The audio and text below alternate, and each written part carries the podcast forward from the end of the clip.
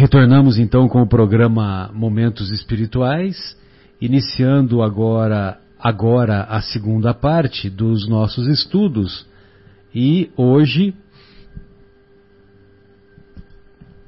hoje, dando continuidade à, à obra Nosso Lar, é, estudaremos o capítulo 32 e, como vimos no cap, nos capítulos anteriores, desde o capítulo 27, quando nosso querido André Luiz é, iniciou as suas atividades de trabalho, as suas atividades de esforço próprio, de aprendizado permanente, é um capítulo muito comovedor para nós. Então, ele começou a vivenciar as experiências dos irmãos que se encontravam lá, sobretudo lá nas câmaras de retificação que ficam dentro do Ministério da Regeneração. Então nós vimos lá a, o capítulo intitulado Em Serviço, depois a visão de Francisco, aquele, aquele espírito que ainda era muito apegado ao corpo, que ele é, se via a, o seu corpo se decompondo ainda, né? Uhum. Ah, depois tivemos aquela o capítulo intitulado Herança, Herança e Eutanásia, que mostra a tragédia de uma família que descambou para a desunião, a esposa tornou-se louca e o espírito que se encontrava lá na câmara de retificação recusava-se a mudar a postura mental e, e estabelecer o perdão dentro de si para que houvesse uma estabilidade não só dele mesmo, que se encontrava lá nas câmaras da retificação, como também dos familiares, dos filhos que ficaram encarnados e desagregando a família devido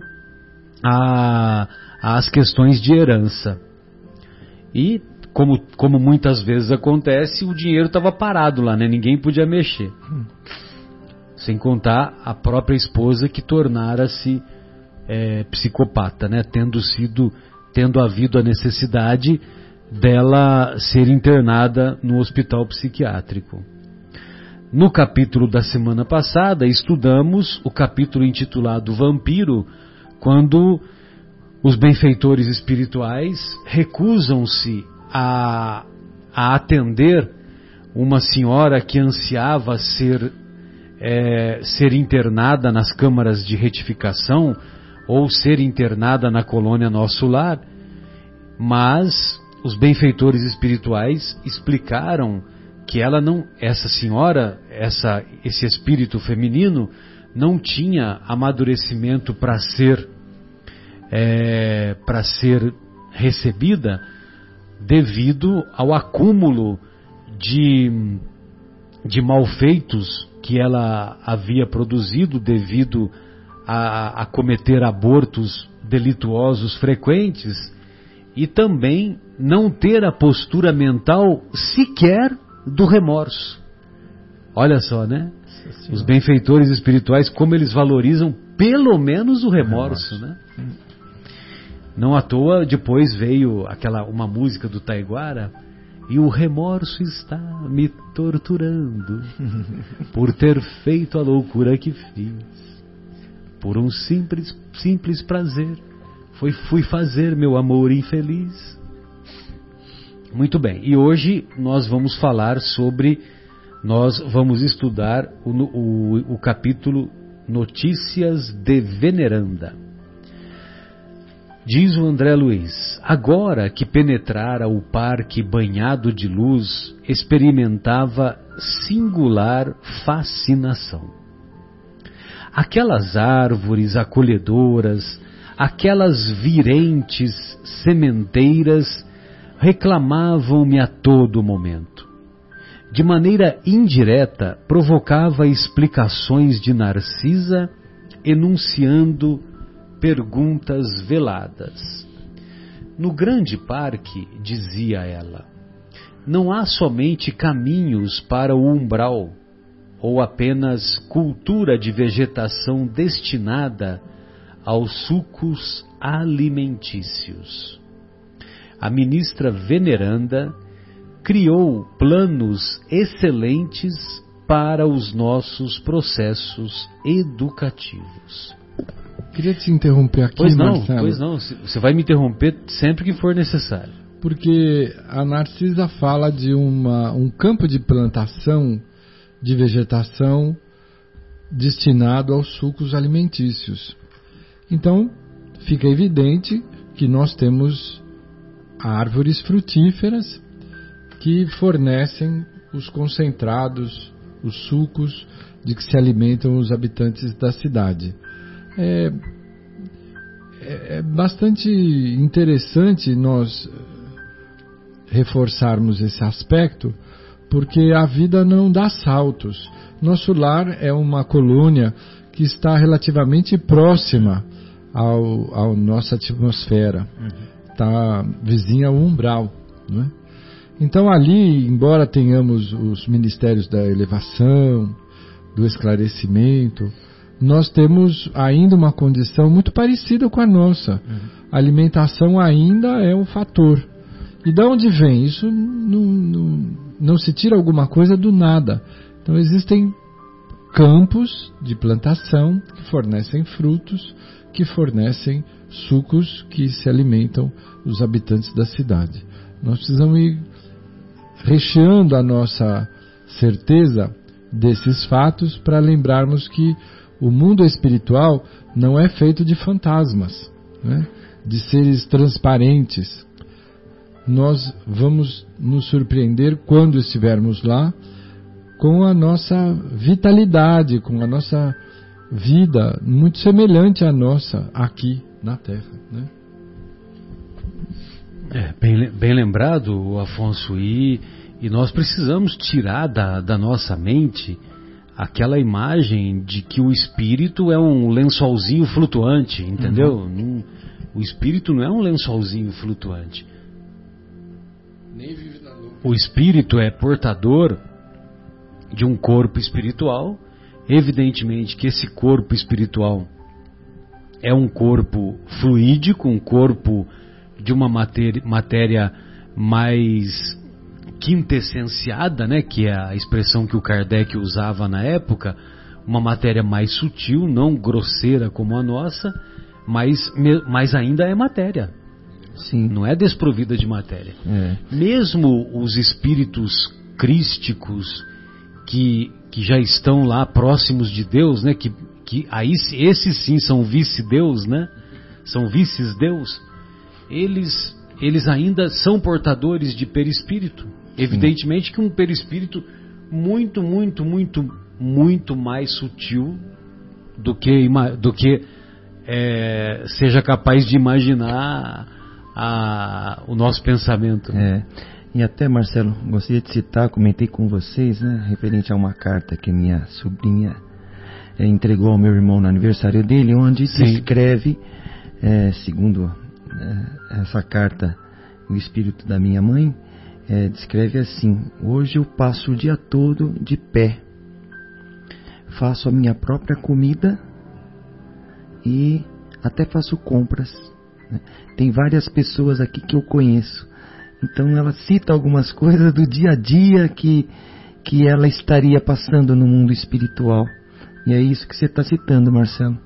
Que, o, que assim, a, como você também falou, desculpe Afonso, que o nosso lar, ou seja, o mundo espiritual, ele está muito próximo da crosta terrestre. Então, os espíritos eles ficam quase na mesma rotina, nas mesmas, né, coisas que há notícias de colônias mais evoluídas, mais Sim, elevadas. sim. não é? Mas Mas, nosso lar mais está muito próximo. é, E nós precisamos tirar da nossa imaginação que o mundo espiritual seja uma grande nuvem, É. tudo muito fluido. Não é, é uma vida comum, É uma vida. como a daqui. Uhum. Você dorme, trabalha, descansa, recebe, eh, convive, canta, né? sim. Há, há toda uma, uma vida de apelo parecida com a nossa. Só não tem matéria densa, mas tem Uhum. matéria sutil. Uhum. Não à toa, o Fernando Pessoa, em uma inspiração belíssima, diz: A morte é a curva da estrada. Morrer é apenas deixar de ser visto. Nossa, é? lindo, hein? Muito bom. No grande parque, dizia ela, não há somente caminhos para o umbral ou apenas cultura de vegetação destinada aos sucos alimentícios. A ministra veneranda criou planos excelentes para os nossos processos educativos. E observando-me a curiosidade sadia, continuou esclarecendo. Trata-se dos salões verdes para serviço de educação.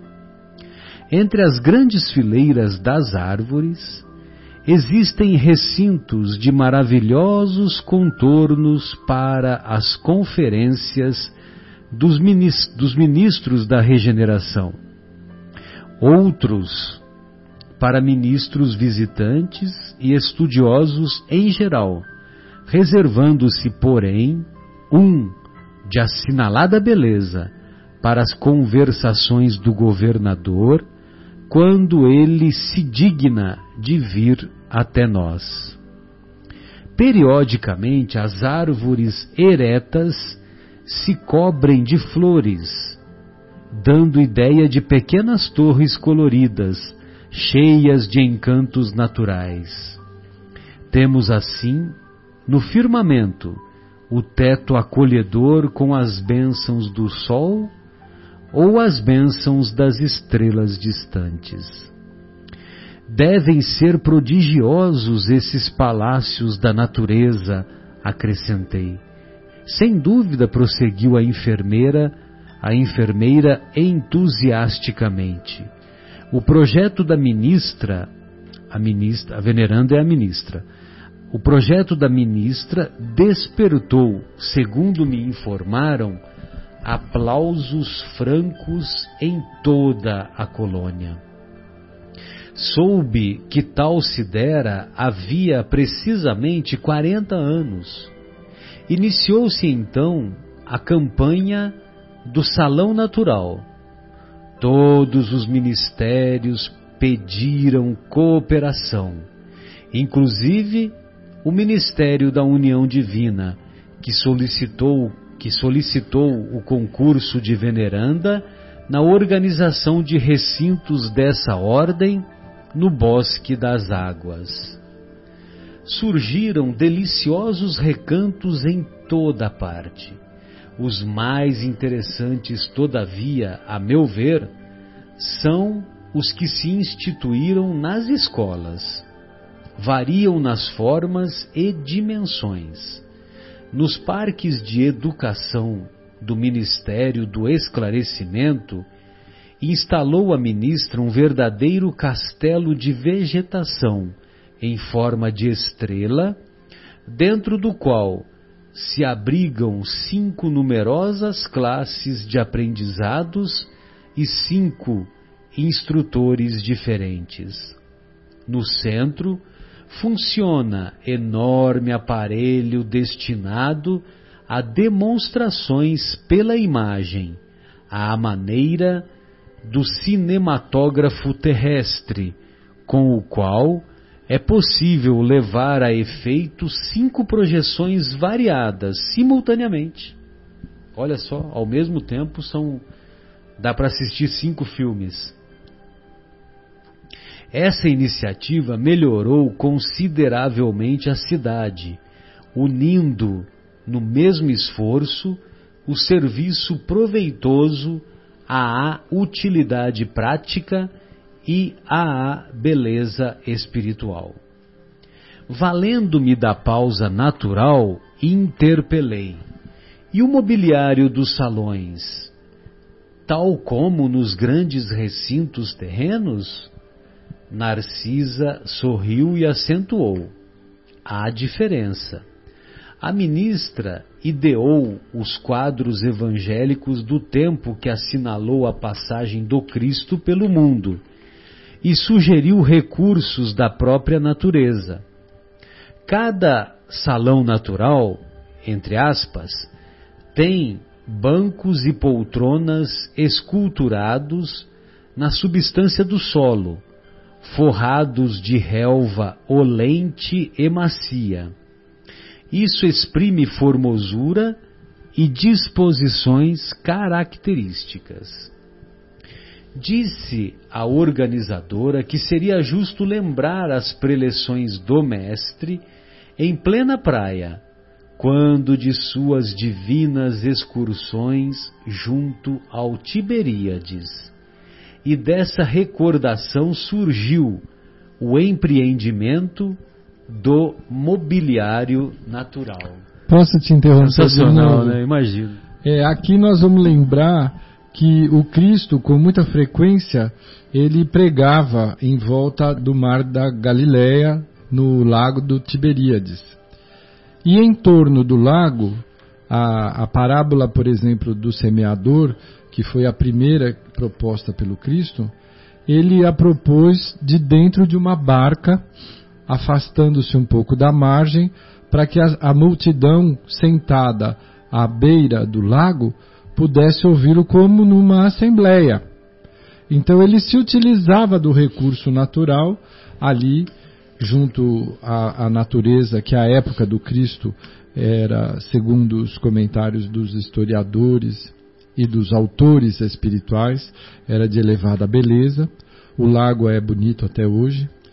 Ele já usava esse recurso no Sermão da Montanha, ele também abrigava a multidão, a multidão sempre seguia o Cristo. E ele usava os recursos naturais da época. Aqui a veneranda os utiliza da mesma maneira, recordando carinhosamente a didática do mestre.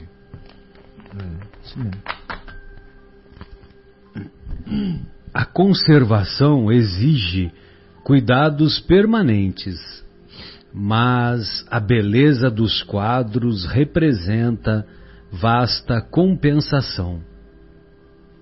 A essa altura interrompeu-se a bondosa enfermeira, mas, identificando-me o interesse silencioso, prosseguiu. O mais belo recinto do nosso ministério é o destinado às palestras do governador eu havia dito no início, lá da primeira parte, que, o, que, a, que a ministra veneranda era, era, era a governadora, né? Na verdade, eu me confundi, peço desculpas. Na verdade, é o governador. A ministra, é, pelo seu mérito, né? Porque lá, lá no, na colônia Nosso Lar prevalece a meritocracia, meritocracia. E a meritocracia lá é quem trabalha mais, quem tem mais quem tem mais virtudes morais, quem tem mais conhecimento. Então, é, esses, esses espíritos de mais de uma elevada hierarquia é que ocupam as principais funções. Nós vamos ver um pouco. O governador, o governador está lá há mais de 200 anos, né, quando o livro foi escrito. Né? Nós vamos ver um pouco mais à frente que o caso da veneranda é um caso especial, porque ela teria todas as condições de governar a, a colônia, mas ela está ali com um objetivo pessoal muito especial. Não percam. O mais belo recinto, voltando a, aos esclarecimentos da nossa querida Narcisa, o mais belo recinto do nosso ministério é, é o destinado às palestras do governador. A ministra veneranda descobriu que ele sempre estimou as paisagens de gosto helênico, mais antigo, e decorou o salão a traços especiais, formados em pequenos canais de água fresca, pontes graciosas, lagos minúsculos, palanquins de arvoredo e frondejante vegetação gosto helênico, evidentemente, que refere-se à Grécia antiga. Muito bom. Você vê a referência a, a essas descrições assim, parece que descrição do, do paraíso, né? Hum. É Mas uma eu acho interessante sensação belíssima. Né? A gente notar que ao longo das muitas vidas nós vamos, de acordo com a nossa evolução e amadurecimento espiritual, é, retomando, nos apossando das nossas memórias mais antigas, porque nem sempre elas assomam imediatamente. Mas no caso do governador, por exemplo, ele recorda situações em que ele viveu no período helênico e provavelmente ligado a alguma, algum desenvolvimento da sua espiritualidade, da sua moralidade. Ficou ali uma gratidão àquela época. Então ele já de posse de um grande uh, conteúdo das suas recordações, pôde se uh, dedicar a, ao gosto de um período distante. E a veneranda muito hábil. Que certamente caracterizou a sua existência. A né? sua existência. Então nós vamos ter oportunidade de nos recordar de períodos afastados, distantes ou recentes das nossas muitas vidas que marcaram de forma especial o nosso coração e que guardaremos provavelmente. Hoje são revelados os nossos gostos e tendências, não é? Então nós temos gostos que refletem provavelmente algum aspecto do nosso passado. Perfeito. Cada mês do ano, hum, continua a Narcisa, cada mês do ano mostra cores diferentes, em razão das flores que se vão modificando em espécie de 30 a 30 dias. Olha só que maravilha, a cada 30 dias modifica.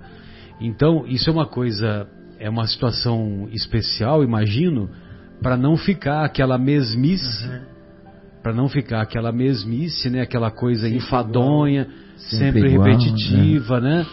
E, e talvez isso tenha até uma é, isso é uma elucubração minha agora, né? É, talvez tenha até um fundo psicológico para afastar aquelas ideias fixas, né? aqueles pensamentos fixos. Porque quando você mantém sempre a mesma a mesma toada, a mesma como é que se diz, a mesma natureza, as mesmas impressões, então tem espíritos que certamente podem caminhar para o tédio e o tédio é um passo inicial para quadros depressivos, né? Então, quer dizer, não sei se, se o objetivo foi esse, né? Mas pelo menos traz essa possibilidade, né? É, provavelmente, bem provável que isso. A ministra, então, reserva o, mais lindo aspecto para o mês de dezembro, em comemoração ao Natal de Jesus, quando a cidade recebe quando a cidade recebe os mais formosos pensamentos e as mais vigorosas promessas dos nossos companheiros encarnados na Terra e envia, por sua vez, ardentes afirmações de esperança e serviço às esferas superiores em homenagem ao Mestre dos Mestres. Esse salão é nota de júbilo para os nossos ministérios. Talvez já saiba que o governador aqui vem quase que semanalmente aos domingos. Ali permanece longas horas conferenciando com os ministros da regeneração, conversando com os trabalhadores, oferecendo sugestões valiosas, examinando nossas vizinhanças com o umbral recebendo nossos votos e visitas e confortando a enfermos e confortando enfermos convalescentes. À noitinha, quando pode demorar-se, ouve música e assiste a números de arte executados por jovens e crianças dos nossos educandários. A maioria dos forasteiros que se hospedam em nosso lar costuma vir até aqui só no propósito de conhecer esse palácio natural, que acomoda confortavelmente mais de 30 mil pessoas. É praticamente um, é um estádio, né? Impressionante, né? Impressionante. É um pequeno estádio. Ouvindo os interessantes. Ah, eu Oh, só pois vou não, pois não. atropelar. Aqui é bom que a gente lembre que o governador utiliza esse espaço do domingo é na verdade o dia de descanso dele, né? Sim, Ele deveria, ele poderia aproveitar o domingo para o refazimento, para o lazer, para o ócio. E na verdade ele aproveita o domingo para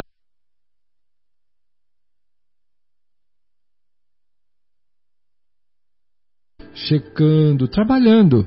Então, nós vemos que as pessoas que estão nos cargos de administração, de comando, elas não estão lá por terem sido indicadas ou por serem filhos de alguém, mas estão lá porque aprenderam a desenvolver no coração aquilo que o Cristo nos disse através do diálogo com os seus apóstolos, que diz que afirmou: aquele que quiser ser o maior, seja o que serve a todos. Exatamente. E o governador está nessa condição. servir. Ele parece que, até no começo do livro, né, Marcelo, que há 12 anos que ele estava sem tirar férias.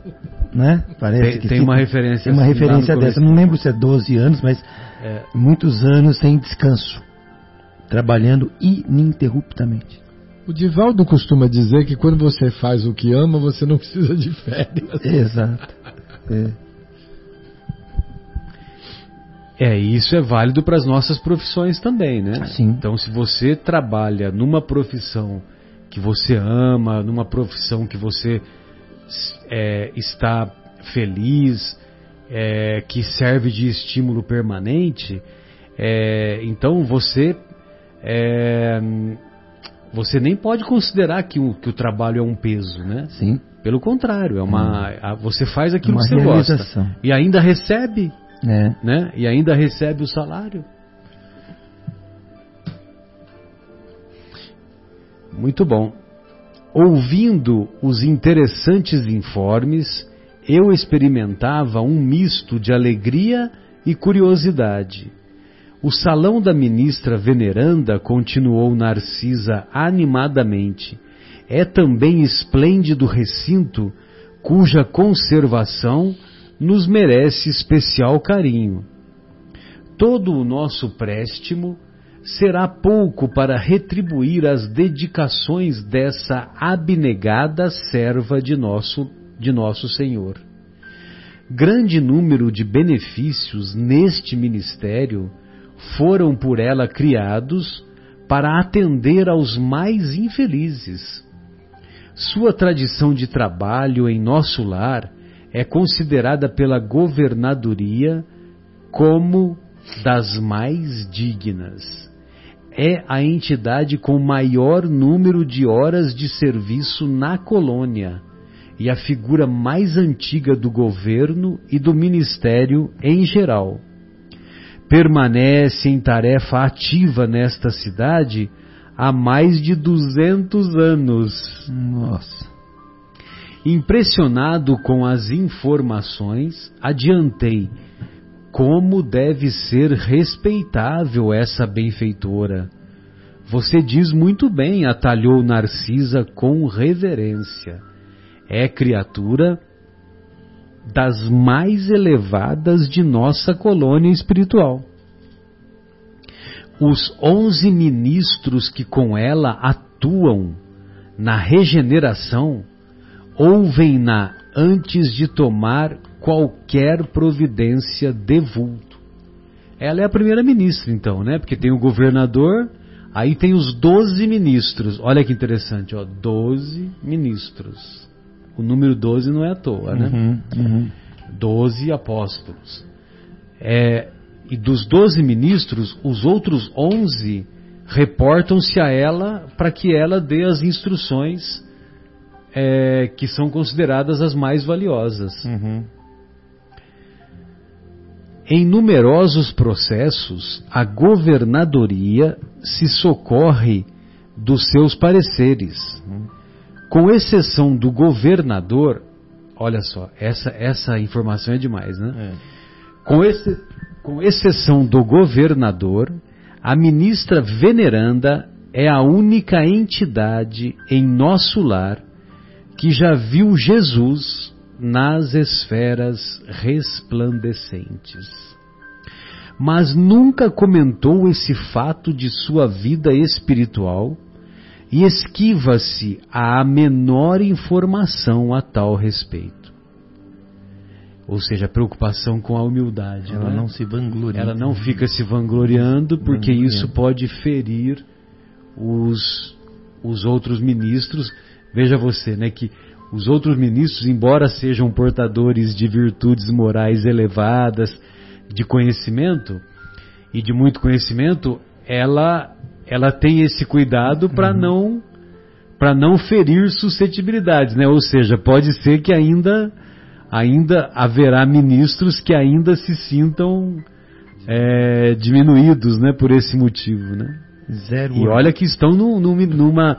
Tudo bem, a colônia é nas imediações do umbral, né? É na próxima da crosta, mas Se a gente vê que ela, orgulho ela não tem nenhum nesse sentido, né? zero, de, orgulho. É o único zero dela, né? É. To- Tomara que seja o nosso único de zero. e de orgulho. O- o- nós devemos buscar esse zero, né? É. Zero de orgulho, zero de egoísmo. É, Mas nunca comentou. Bom, muito bem. Além disso, há outra nota interessante relativamente a ela. Um dia, há quatro anos, nosso lar amanheceu em festa. As fraternidades da luz, que regem os destinos cristãos da América, homenagearam Veneranda conferindo-lhe a medalha do mérito de serviço, a primeira entidade da colônia que conseguiu até hoje semelhante triunfo, apresentando um milhão de horas de trabalho útil, sem interromper, sem reclamar e sem esmorecer. Nossa. Não, agora precisamos fazer uma pausa. né? Nossa. Um, milhão, de horas, um sem reclamar, sem esmorecer, nós não conseguimos passar uma hora do relógio, ou um dia sequer, sem fazer uma queixa, uma É. solicitação. E essa ministra recebe essa medalha e vamos ver como é que ela se comporta. É. Eu até vou fazer o cálculo aqui porque eu fiquei curioso, né? Um milhão de horas ininterruptas, Dividido por 24 sem horas. esmorecer. 24 horas. que mais? Sem esmorecer, Sem reclamar. sem reclamar, né? É, Sem reclamar. é isso. Sem interromper, sem reclamar e sem esmorecer. Sem interromper, sem reclamar e sem esmorecer. Um milhão de horas. São apenas 41.666 dias. Ministra veneranda, eu te amo. Meu Deus. É. Generosa comissão veio trazer a honrosa mercê, mas em meio do júbilo geral, reunidos a governadoria, os ministérios e a multidão na praça maior, a ministra veneranda apenas chorou em silêncio. Que grandeza de alma, né? Uhum. Meu Deus. Entregou em seguida o troféu aos arquivos da cidade, afirmando que não o merecia e transmitindo-o à personalidade coletiva da colônia. Olha só, o mérito não é meu, o mérito é da colônia, dos trabalhadores da colônia. O, o- quando tem um título de campeonato, né, Marcos? Aí o, o fica aquela disputa, né? Quem foi mais importante, né? Os jogadores ou o técnico, Técnico. o presidente, né? E olha só o exemplo que É. O exemplo que a veneranda dá, né? Todo mundo quer, quer segurar a taça um pouquinho, É. dando a volta. Ao, E a taça vai, a taça vai pro arquivo lá, vai pra sala, né? E o cara quer pegar um pouco e correr um pouco com a taça. É minha, fui eu. ela, ela não, ela é tirar uma selfie. Entregou em seguida o troféu aos arquivos da cidade, afirmando que não o merecia e transmitindo-o à personalidade coletiva da colônia, apesar dos protestos do governador. Desistiu de todas as homenagens festivas com que se pretendia comemorar mais tarde o acontecimento, jamais comentando a honrosa conquista. Meu Deus! É.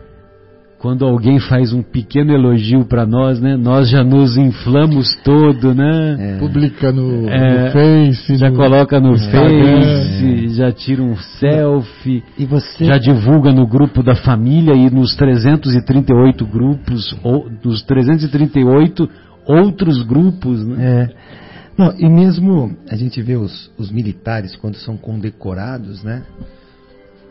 Tem que estar aqui, ó. Tem que estar mostrando no peito que eu tenho a medalha. Aquela medalha, Ela aquela não sai honraria. daqui, aquela honraria. Então, até nos americanos você vê um monte de quadradinhos assim, pequenininhos. Né? Nossa, não cabe nem na, na- na- no, no uniforme da pessoa tanta honraria, Colorida, né? né? Mas eu acho que é isso que nos diferencia do aspecto material do aspecto espiritual. Materialmente, nós vamos ter grandes expressões no mundo que não foram percebidos, que não foram condecorados, reconhecidos. Uhum.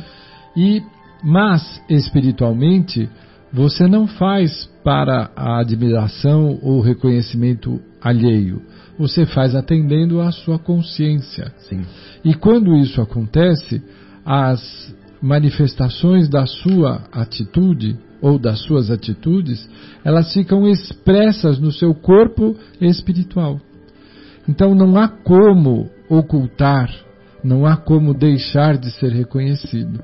Tudo que fazemos fica evidente, plasmado em torno de nós. Habituemos-nos a isso para que nós não nos decepcionemos na vida definitiva. É. Sem dúvida. Uhum. Extraordinária mulher, disse eu. O André Luiz que diz agora. Uhum.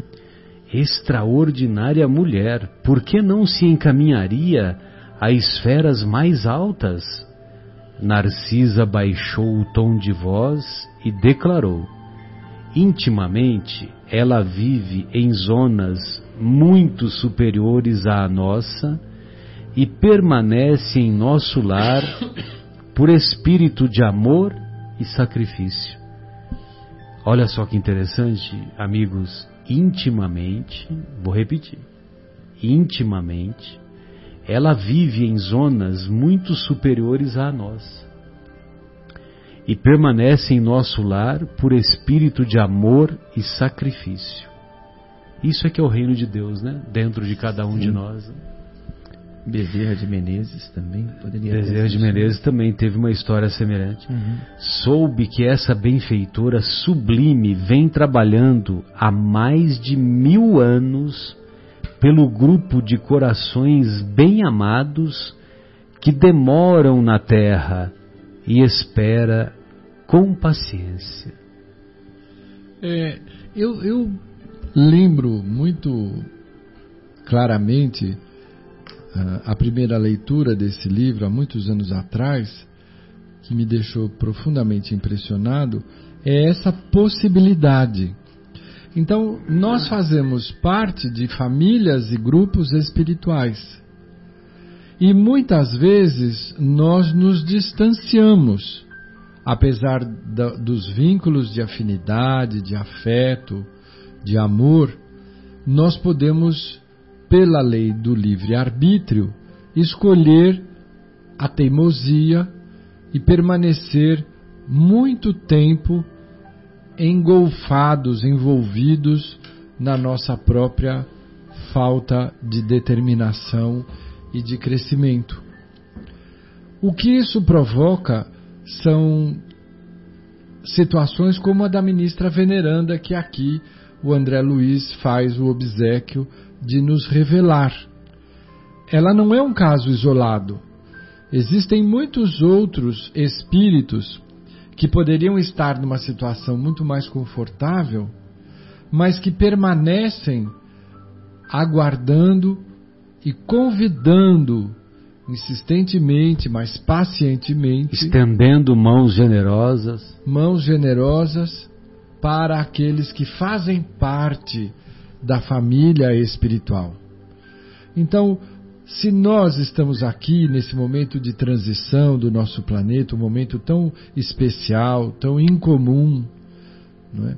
lutando com as definições da nossa própria condição, porque nós estamos hoje é, convidados a determinar a quem servimos.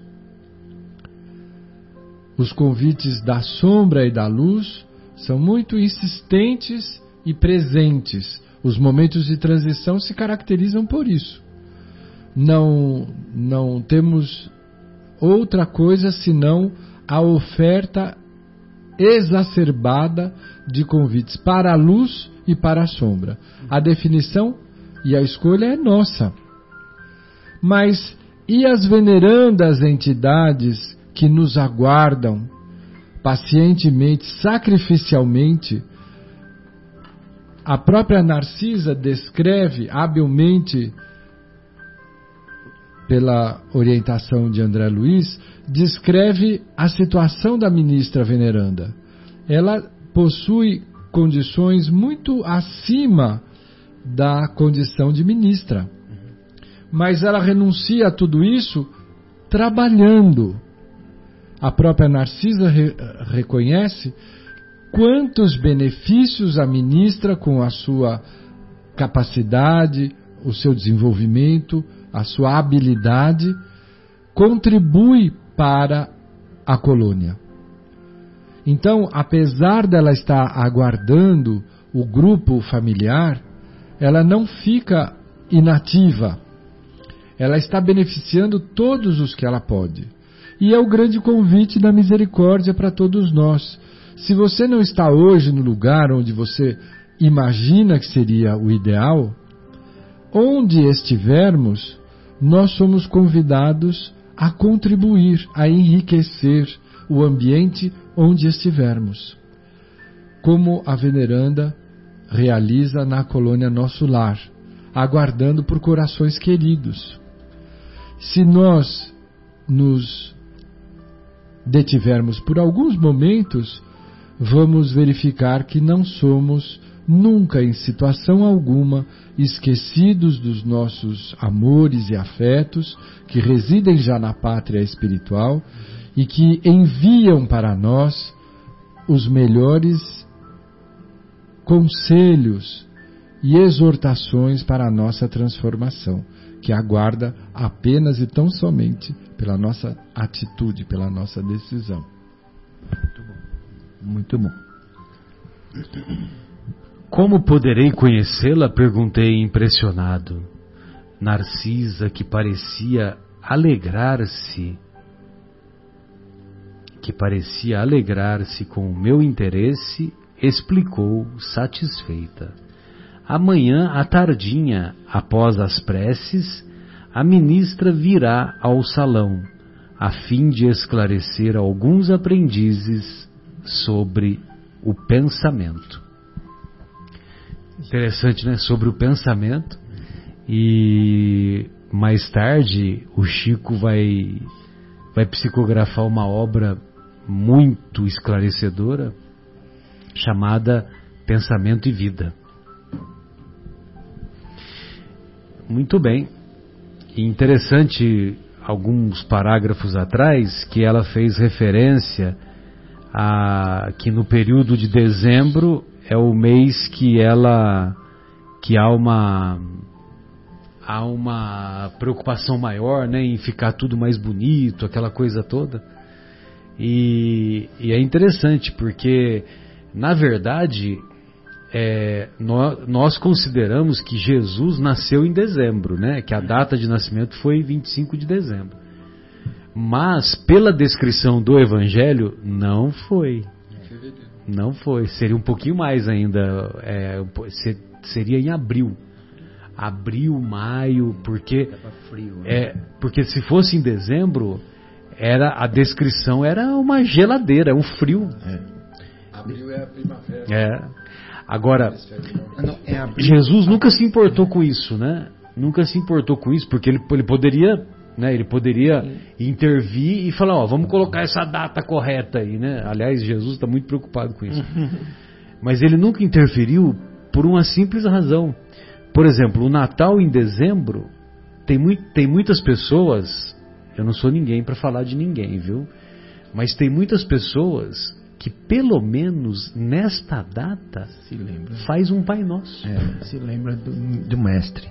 Faz um Pai Nosso. Então É. quer dizer, vai mudar agora? É, eu acho que mesmo na espiritualidade eles comemoram em dezembro porque deve, deve vir muitas vibrações positivas que são salutares, né? É, daqui. Então eles aceitam também essa data, né? Aceitam como comemoração, né? Mas o, o mestre nasceu num, num período de frio, né? Que não havia estalagem e tal. E o frio lá na, na- lá em, em- Israel, em Jerusalém, lá, é, é justamente nesse período ao É, contrário. no que nós, hemisfério né? norte seria dezembro, né? Isso. Imagina. É o, é o, é o contrário para nós no, É. no dezembro. Muito bom. Ministra veneranda, um milhão de horas de serviço útil, que dá 41.666 dias. Mil anos dedicando-se ao grupo espiritual, Mil anos dedicando-se ao grupo espiritual. Que coisa. sem nunca ter comentado o encontro com o Cristo ou o recebimento da medalha. Da medalha que foi oferecida lá. E o André Luiz E colocou pro, pro, pro negócio coletivo lá, né? Pro Sim. arquivo coletivo, sei lá, eu, Sim. da colônia. da colônia. E o André Luiz comenta que essa honraria foi trazida pelas fraternidades da luz, Fraternidade da Luz. Uhum. que são responsáveis pela cristandade das Américas. Então nós temos aí diversos trabalhadores espirituais dedicados à, à manutenção, ao trabalho, à construção do espírito cristão em todos os departamentos do nosso planeta. Para nós, que estamos localizados Do nas nosso Américas, orbe, né? no Espírita nosso gosta de falar orbe. Orbe. Orbe é bom, né? No nosso planetinha azul, É. que é tão pequenininho com relação aos outros astros, mas tão querido e E tão útil para nossa caminhada, para nós como hospital, como escola como penitenciário. e como penitenciária para os nossos equívocos, não é? Que nós possamos é, nos inspirar pela ministra veneranda Uhum. e dedicarmos-nos aos nossos vínculos com a mesma atitude generosa, digna, serena, discreta, né? porque às vezes nós beneficiamos alguns dos nossos familiares Uhum. que, segundo a interpretação dos espíritos, não fazemos mais do que obrigação, né? é. já que temos vínculos eh, consanguíneos, é nosso dever, não é uma oportunidade, é o nosso dever socorrê-los, ampará-los, atendê-los. E quando nós fazemos, tantas vezes nós cobramos desses mesmos seres um preço tão grande, tão alto, né? Uhum. Mas a atitude da veneranda nos inspira a sermos mais discretos, mais elegantes, né? e a nos dedicar mais ao nosso próximo, onde quer que nós estejamos, com a mesma espírito de fraternidade, É. porque a capacidade é proporcional à nossa condição. É, é venerável, veneranda. Mas é, até você leu, até o o que você leu do, do livro do, do livro Vivendo o Evangelho. Vivendo o Evangelho, né? Vamos procurar nos, nos aproximar do Mestre Jesus aqui na Terra. Não esperamos ir para a espiritualidade pensando que lá na espiritualidade nós vamos nos aproximar dele. Opa, é a minha chance. Não, aqui é a chance né, de se aproximar do Mestre. Né? Ou pelo menos parar de se afastar. Né? Ou pelo menos parar de se Já afastar. é um grande passo, né? Sim. É, e nós vimos que no, no, no, no, uh, no nosso lar, né, na colônia espiritual, dois já, já encontraram tiveram pessoalmente a chance de ver Jesus pessoalmente, o próprio governador e a ministra veneranda. Nossa, isso vai ser demais, né? Se um dia nós tivermos essa bênção, meu Deus. Quer dizer, um dia teremos, né? Sim, Não sei quando, ele mesmo nos falou. Meu Deus. Bem, amigos, é isso aí. Muito bem. Então encerramos o nosso encontro e com a esperança de que esses conceitos possam contribuir para tantos corações que nos ouvem.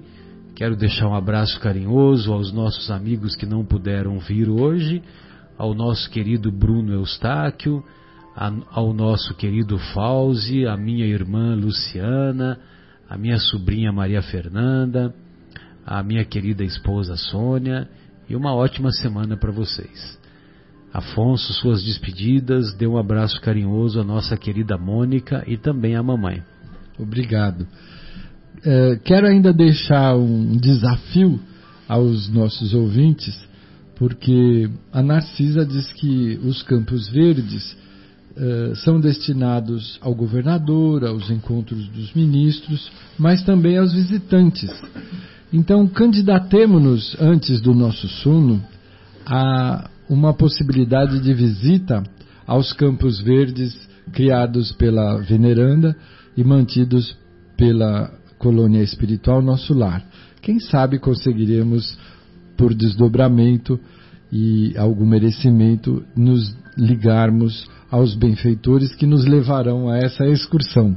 Uma boa noite a todos, desejando que tenhamos muita paz e atitude diante desta obra linda e reveladora que o André Luiz, através do nosso inesquecível Chico Xavier, nos trouxe. Muita paz a todos. Marcos, suas despedidas, muito obrigado mais uma vez. Eu que agradeço a oportunidade de estar aqui com vocês, muito obrigado a todos. É, Queria especialmente mandar um, um grande abraço ao meu irmão que fez o aniversário ontem, Mauro Melo. Maurão, Mas, Maurão da Massa? É. Ah, legal. Fez aniversário ontem, Ficou mais mocinho ontem, né? Irmão. Mandar um abraço a ele e a toda a sua família. Muita luz, muita paz. E a todos os nossos amigos, nossos os ouvintes. Que fiquem com Deus, que tenham uma excelente semana. E na próxima sexta estaremos de volta aqui se Deus quiser. Da minha parte, da minha parte, tchau. É, da minha parte, tchau. Fiquem com Deus até a próxima sexta.